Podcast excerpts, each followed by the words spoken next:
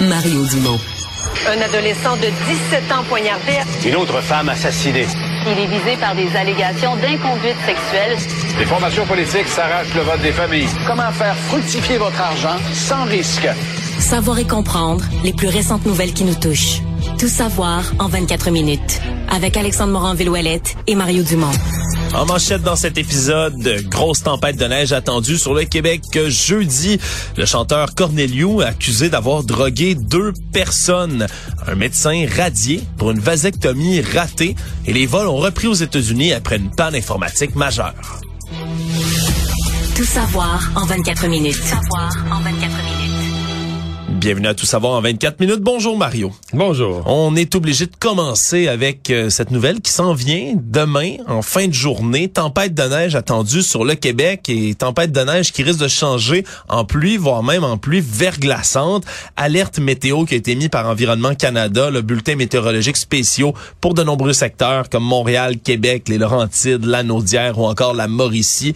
Toutes des régions qui vont recevoir de la neige au départ. Certaines régions jusqu'à 40 cm Mario. Donc, c'est quand même beaucoup de neige accompagné de poudrerie, de rafales. Et là, vendredi, ça risque de changer en pluie. Et dans cette transition de neige à pluie... Ça, c'est le sud du Québec, là. Pluie, verglas... Euh... Exact. Qui vont transformer les routes là, en patinoire fort probablement. Et après ça, ça va se rechanger, semble-t-il, en neige à nouveau jusque dans la journée de samedi où finalement, ça risque de s'arrêter. J'espère que ça va... J'espère qu'après la pluie, qu'il va faire bien froid pour geler toutes les moteurs, qu'on soit pas capable de la pelleter, là. Ouais, ben c'est ce que ça pic, voir, Ça oui. prend un pic euh, comme les sept nains pour la casser. Là. Voilà, puis que ça laisse cette couche là qui va rester jusqu'au printemps là, parfois.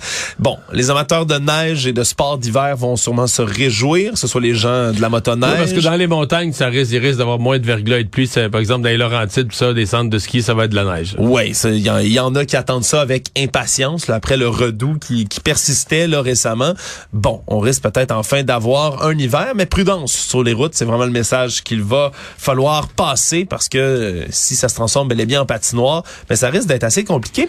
Aujourd'hui, à Cube Radio, Marion, on a fait un suivi assez intéressant. On a reçu Lino Zambito dans une de nos émissions aujourd'hui qui parlait d'un phénomène peut-être méconnu pour le grand public. Le fait que quand euh, Environnement Canada émet des bulletins météo comme ça, des fois, c'est pas si pire que ce qu'on pense, mais pour les restaurateurs, ça crée des vagues d'annulation en fou ah oui, dans les réservations. Hein. C'est quand même un phénomène qui, qui, qui est à ne pas sous-estimer. Donc là, on, on vous fait un bulletin mais, météo. C'est pas la première fois que j'entends cette crainte-là.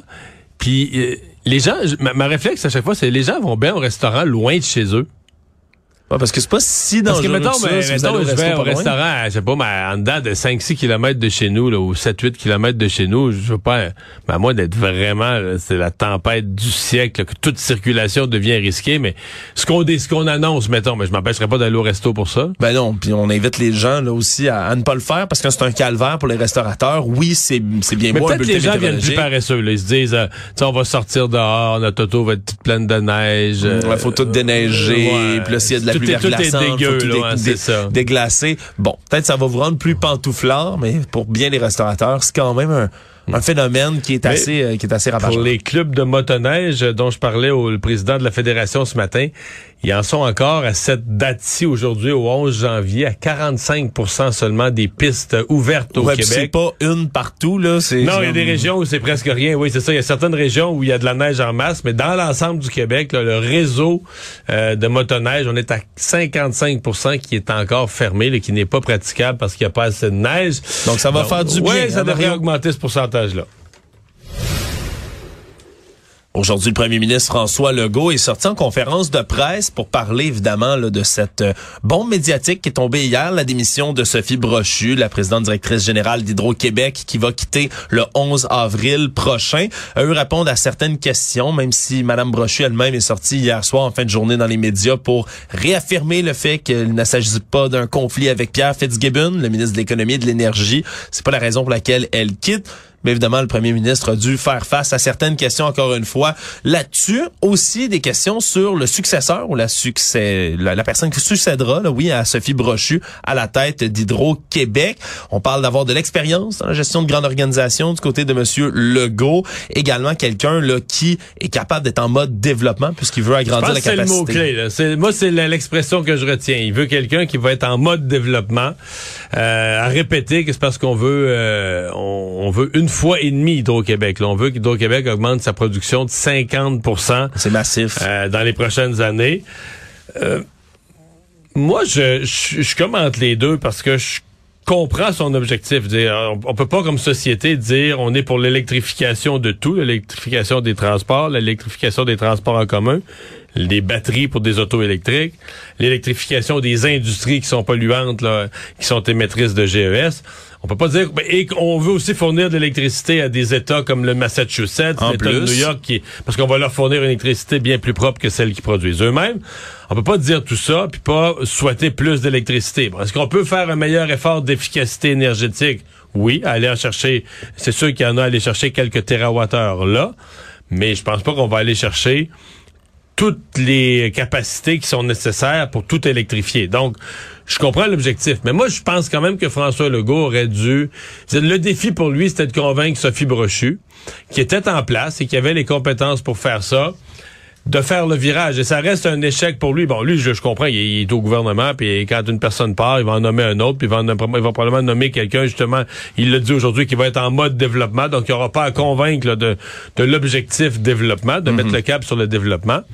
Mais je continue de penser que l'idéal pour lui, ça aurait été de mieux s'y prendre pour convaincre So- Sophie Brochu, de se rallier à l'objectif et de, de s'atteler à cette tâche. Oui, parce que justement, une des inquiétudes de Sophie Brochu, c'était vraiment celle-ci. voulait pas que le Québec devienne le magasin à une pièce, c'est l'expression qu'elle utilisait, de l'électricité pour attirer justement les entreprises étrangères. Mais, mais je pense pas que Pierre Fitzgibbon, en tout cas, je peux me tromper, mais je pense pas que Pierre Fitzgibbon puis François Legault veulent ça non plus. Moi, j'ai entendu M. Fitzgibbon s'interroger à haute voix, par exemple, euh, la crypto-monnaie ou tout ce qui dépense beaucoup, là, qui consomme beaucoup d'électricité puis qui est relativement peu créateur de richesse, lui-même publiquement a dit c'est pas le genre d'entreprise nécessairement qu'on veut attirer.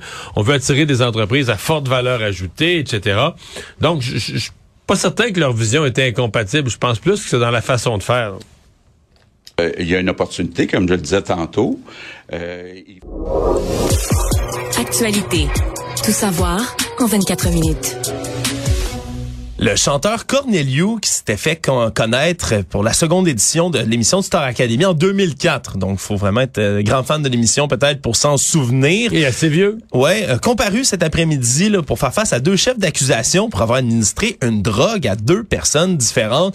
À 39 ans, là, ça remonte pour lui à un premier événement en août 2013 à Montréal, deuxième en juin 2016 aussi à Montréal, mais c'est seulement en novembre dernier, novembre 2022, qu'on a fini par ouvrir, ouvrir une enquête du côté du SPVM pour ces deux événements qui étaient quand même là, qui remontaient. Et donc a fait objet d'un mandat d'arrestation pour le 11 novembre dernier et son apparition à comparaître, c'était pour aujourd'hui. D'avoir fait consommer une drogue à deux à personnes deux, différentes, à deux personnes. à deux reprises. Mais on donne pas le contexte. C'est extrêmement difficile pour l'instant de le savoir. là. De ce qu'on comprend habituellement qu'on porte ce genre d'accusation, c'est parce qu'on On a sait même refilé pas la dit si ça s'est passé dans des bars, à la maison, dans quel objectif, à quel but, on sait rien. Il faudra attendre là, le reste de sa, Ouais. de sa comparution là, pour avoir plus de détails dans cette histoire. Mais c'est pas la première fois que Corneliu est devant la justice. Il avait été arrêté pour vol et complot en 2018 dans un incident dans un Canadian Tire de Laval avec son ex-coloc qui avait dérobé des articles de cuisine dont la valeur était inférieure à 200 dollars. Et finalement, il avait fini par être blanchi parce qu'il y a eu un arrêt de procédure dans son dossier. Et les raisons derrière ce revirement de situation-là n'ont jamais été divulguées par la défense. Il y a une clause de confidentialité sur tout ça. Son coloc, là, co-accusé, qui avait, lui, plaidé coupable de vol, avait obtenu une absolution inconditionnelle. Donc, c'est pas ses premiers démêlés avec la justice pour le C'est chanteur. drôle parce que moi, je me souviens, de cette- je pense que c'était la première édition de Star Academy, là, où si on avait pris les candidats, on avait dit lequel du groupe aura jamais de problème avec la justice, je pense que tout le monde aurait nommé Corneliu, là. Oui. qui avait l'air du jeune parfait, euh, très tranquille, très posé. Même c'était c'est probablement que c'est pour ça qu'il chantait très très bien, mais c'est pour ça qu'il faisait tellement sage là sur scène puis tout ça. Il chantait plus du chant classique ou de l'opéra. Euh, fait que c'était pas le gars qui brassait, là, au contraire. Là, je pense qu'il y avait de la misère à le mettre en scène. Et bon, Quand on le voit maintenant dans des histoires de, Bon, de drogue on et de ce que ça donne cette histoire-là. Dans le cas de vol, bon, il y a eu retrait des, tout a tombé. Ouais. Mais quand même, disons que c'est pas celui en regardant le groupe à l'époque. Non. Je, je veux pas dire que les autres avaient l'air des, des croches, mais dire, c'est lequel qui aura jamais à faire la justice dans ce groupe-là, t'aurais dit ah lui. On a pour, poursuite là, dans le procès là, de, de cette histoire, le procès d'Éric Rondeau, homme de 47 ans, qui est accusé d'avoir causé la mort de Félix-Antoine Gagné, 19 ans. On se souviendra cette histoire, Mario, qui inclut entre autres des canards. Hein, on se rappellera Éric Rondeau qui avait tenté de contourner le 22 juillet 2019 à Sainte-Élisabeth une, une mère canne et ses canetons qui traversaient la rue avait euh, s'était immobilisé au départ, allumé ses clignotants. On comprend une manœuvre normale qui même aujourd'hui a été jugée comme nécessaire, mais par la suite, c'est son dépassement à moitié au travers des lignes doubles dans l'autre voie qui est remise en doute devant jury parce que Félix Antoine Gagné, lui, en arrivant avec sa moto, a eu une collision et est finalement décédé. Et là, après avoir montré mardi la collision dans son entièreté au jury, aujourd'hui, ce qu'on remettait en question, c'est les capacités de Félix-Antoine Gagné au volant de sa moto. Et ce qu'on a compris, c'est que deux semaines avant de trouver la mort, il avait reçu une formation avancée de conduite de moto par son oncle, qui est un instructeur spécialisé de ce genre de véhicule-là. Il a appris entre autres des notions de freinage d'urgence, de contre-braquage, et là, des témoignages multiples de sa famille, de son entourage qui ont répété, répété que Félix-Antoine Gagné avait une maîtrise là pas parfaite, mais très, très bonne de son véhicule, qui conduisait des véhicules à moteur depuis qu'il était tout jeune. au support de la thèse que l'autre l'a mis dans, dans une courbe, dans une position impossible, en se plaçant à moitié sur l'autre voie, qu'il on l'a on l'a coincé dans une position comme motocycliste qui est ingérable. C'est ce qu'on veut démontrer effectivement du côté là euh, du côté de la couronne et le garçon de 19 ans dit qu'il connaissait tellement bien cette route là la 345 sur laquelle il roulait au moment de l'accident fatal, il la connaissait tellement bien qu'il aurait pu la faire les yeux fermés disait son oncle, il la faisait trois quatre fois par jour parfois pour se rendre aller voir des amis, aller s'entraîner. Bref, c'est ce qu'on continue d'expliquer aujourd'hui au procès qui va continuer de se poursuivre. Tout savoir en 24 minutes. Autre histoire étrange qui a été apprise par TVA Nouvelle aujourd'hui, une patiente de l'hôpital de Joliette qui aurait été agressée sexuellement par un autre patient dans la même chambre, mais qui a dû après ça tolérer sa présence après l'événement dans sa chambre. N'aurait pas été déplacé ni lui ni elle. La Sûreté du Québec a procédé à l'arrestation d'un homme de 80 ans dans ce 6 de la Naudière qui lui-même a ouvert une enquête interne et Sylvie Vendette, 61 ans, c'est cette dame dans cette histoire qui raconte l'agression qui est survenue durant le temps des fêtes, d'y avoir subi entre autres le 24 décembre un infarctus. Elle a une maladie chronique, une toux chronique pour laquelle elle était hospitalisée. Et ce qu'elle raconte, c'est qu'en plein milieu de la nuit, l'homme de 80 ans l'aurait agressée. Et lorsque l'infirmière finalement est entrée dans la chambre, elle a fini par enlever l'homme de sur lui. Elle a eu peur de mourir, la victime, dans cette histoire. Mais là, le problème, c'est que par la suite, mais le patient est resté dans la même chambre après l'agression alléguée. Mais elle, ça me dit qu'on la croyait pas. Mais comment comment on pouvait ne pas la croire si un employé, si une troisième personne, un témoin, a assisté à la scène? Ben là, on parle du patient qui aurait peut-être pas toute sa tête. Or, selon Madame Vendette, il semble bien l'avoir. Il aurait même conversé avec sa famille à elle lorsqu'ils sont venus lui rendre visite. Elle dit qu'il avait l'air d'avoir toute sa tête, parlait clairement des phrases qui, qui se suivaient, qui se tenaient. Et là, euh, finalement, le personnel lui a demandé si elle voulait se déplacer vers une autre chambre. Elle a refusé parce qu'elle était en état de choc de ce qu'elle décrit. Alors, ils ont fermé le rideau, mais l'agresseur en question était toujours de l'autre côté de ce rideau dans la même chambre qu'elle. Il a fallu que ses fils interviennent auprès de l'hôpital pour finalement qu'on le déménage. Et là, elle déplore pas avoir d'excuses de l'hôpital, qui ont manqué d'humanisme selon elle à son égard, mais c'est quand même une drôle ben, d'histoire. C'est-à-dire que je comprends qu'on enquête, qu'on bon, on reçoit une plainte d'une personne, on prend pas ça, euh, c'est une plainte. On peut pas prendre ça comme étant la vérité. Il faut vérifier, il faut enquêter, il faut, faut interroger des gens, il faut faire toutes les étapes normales d'une enquête.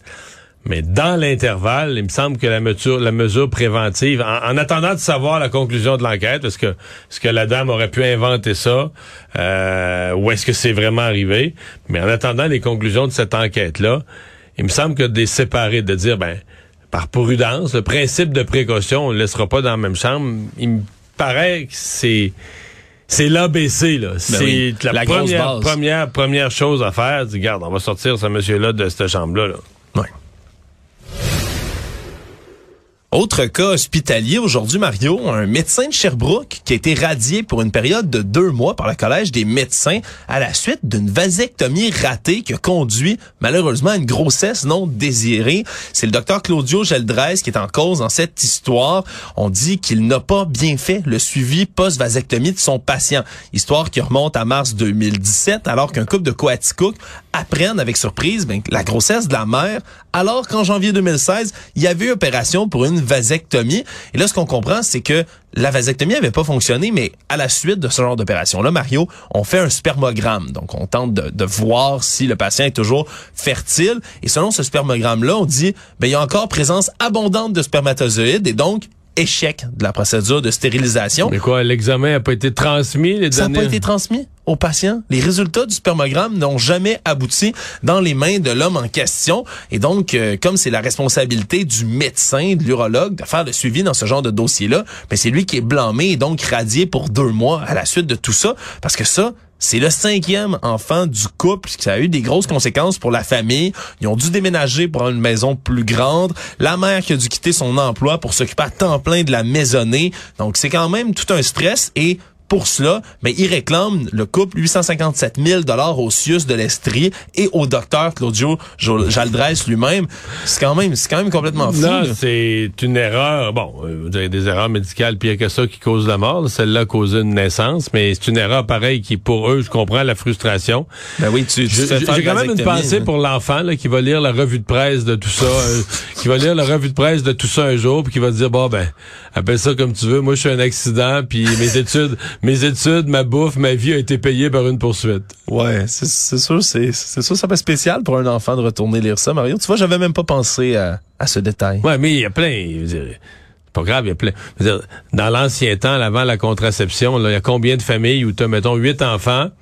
mais qu'il y a six ans d'écart entre le septième. Tu sais, je veux dire, ils sont tous à un an et demi d'intervalle. Ouais. coup, il y a six ans, il y a un trou de six ans, puis il y a un petit nouveau qui arrive. Euh, tu es en droit de te poser des questions. Ben, celui-là, j'en connais quelques-uns personnellement qui s'auto... Euh, s'auto-qualifient d'un accident et qui aiment quand même, qui ont, été, qui ont grandi dans un foyer heureux et qui aiment la vie, mais qui s'illusionnent pas sur leur conception. Économie. Le Forum économique mondial a présenté les données de son rapport sur les risques mondiaux 2023 qu'il publie, enquête qui est menée auprès de 1200 experts, décideurs mondiaux. Et ce qu'on y apprend, c'est que pour eux, la crise du coût de la vie, donc la conséquence de l'inflation par la guerre en Ukraine, la réouverture post-Covid de l'économie et autres, est selon eux le risque planétaire numéro un pour les deux ans à venir. Donc, ça dépasse pour eux à court terme, évidemment, là, les changements climatiques, les désastres naturels, les événements climatiques extrêmes et autres. Pour eux, c'est vraiment ça le plus grand danger mondial sur les deux prochaines années. Pourquoi? mais parce que cette, augmentation, cette explosion du coût de la vie, ça crée des fortes tensions dans plein de régions du monde. Ça fait basculer des millions de personnes dans la pauvreté et donc ça attise les tensions sociales et craignent qu'il y ait justement, pas nécessairement des révoltes, mais qu'il y ait vraiment des, une érosion là, de la paix sociale dans certains pays juste parce que le prix du pain, du beurre, des nécessités a tellement augmenté. C'est sûr qu'ici, le panier d'épicerie, on comprend, ça a augmenté d'au-dessus de 10% C'est un calvaire pour à peu près tout le monde.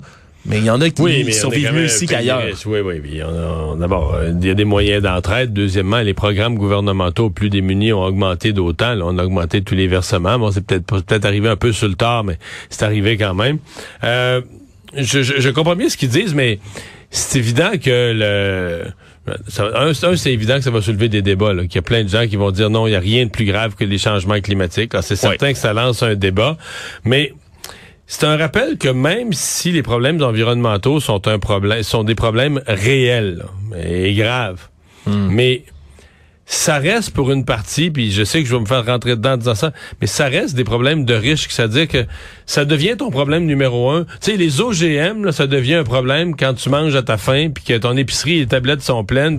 Il euh, y a pas de problèmes environnementaux qu'on pourrait nommer comme ça, que tu dis, OK, ouais, ouais, mais quand t'as pas l'essentiel, quand t'as pas à manger, quand t'as pas les éléments de base de la vie... C'est difficile de se préoccuper des prochaines générations. Puis, ouais, puis même si on te dit, garde, là, euh, pour produire plus de nourriture, il faudrait faire de la déforestation mais tu vas dire, fais-le.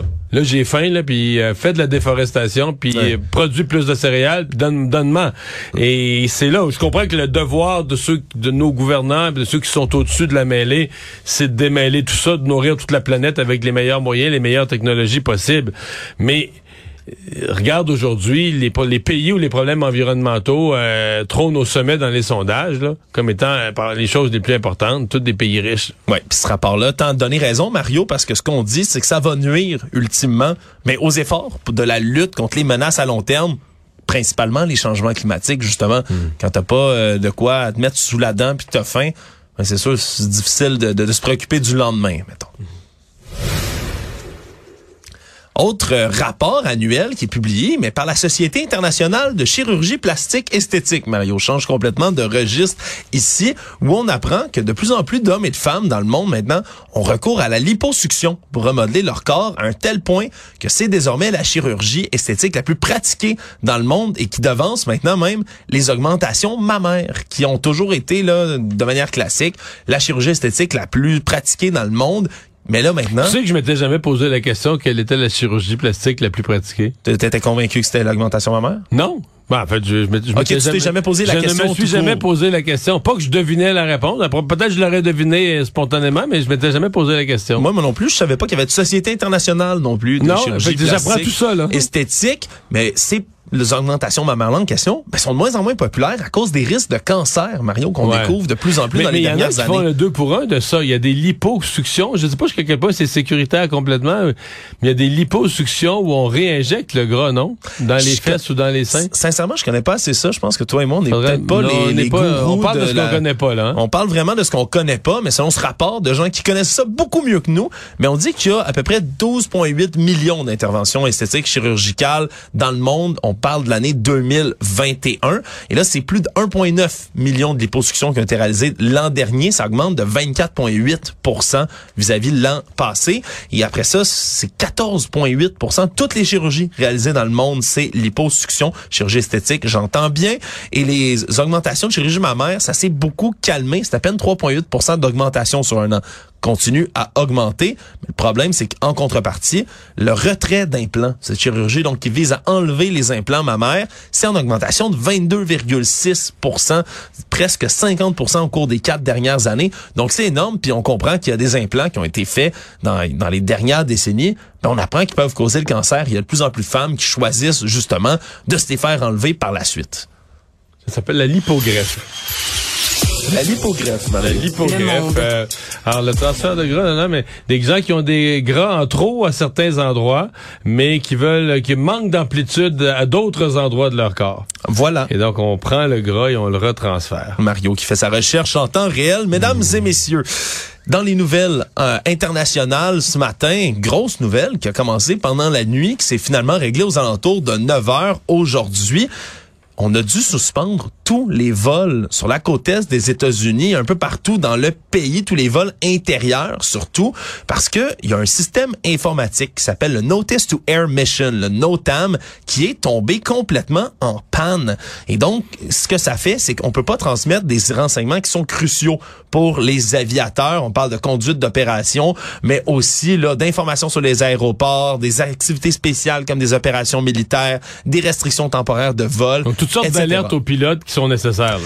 Ben, qui sont nécessaires pour être sûr que les passagers sont en sécurité et donc on avait décidé de suspendre temporairement tous les départs de vol à l'intérieur des États-Unis. À, à un point, ce que j'ai lu, c'est qu'à un point, il y avait 5400 vols qui étaient euh, reportés. Là. On Ouais. imagine le beau bordel euh, dans les aéroports. 2 millions de passagers qui sont potentiellement affectés par cet incident ce matin. On a même dû garder deux aéroports qui étaient comme non affectés par tout ça pour pas qu'il y ait trop de grande congestion de trafic. C'est ceux de Newark Liberty près de New York et d'Atlanta où les vols ont pu reprendre un tout petit peu plus tôt. Mais dans le reste du pays, ça a vraiment été le chaos cette nuit pour les pilotes, les équipages et bien évidemment les passagers. Pour l'instant, il n'y a pas de signe qu'il s'agisse d'une cyberattaque. Ce serait plutôt vraiment une panne informatique de ce fameux système NOTAM. Et même après qu'on ait repris le trafic aérien vers 9 heures ce matin, heureusement, vers 9h25, c'est encore 4600 vols qui étaient retardés. Donc vraiment un, un beau casse-tête pour les, les voyageurs. Euh, c'est toute la journée. Probablement qu'à cette heure-ci, on est encore dans des retards.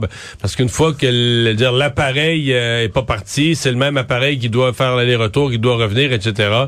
C'est toute la journée qui est, euh, comment on dit, c'est toute la journée qui est gâchée. Euh, pas par la météo cette fois-ci, par l'informatique. résumer l'actualité en 24 minutes, c'est mission accomplie.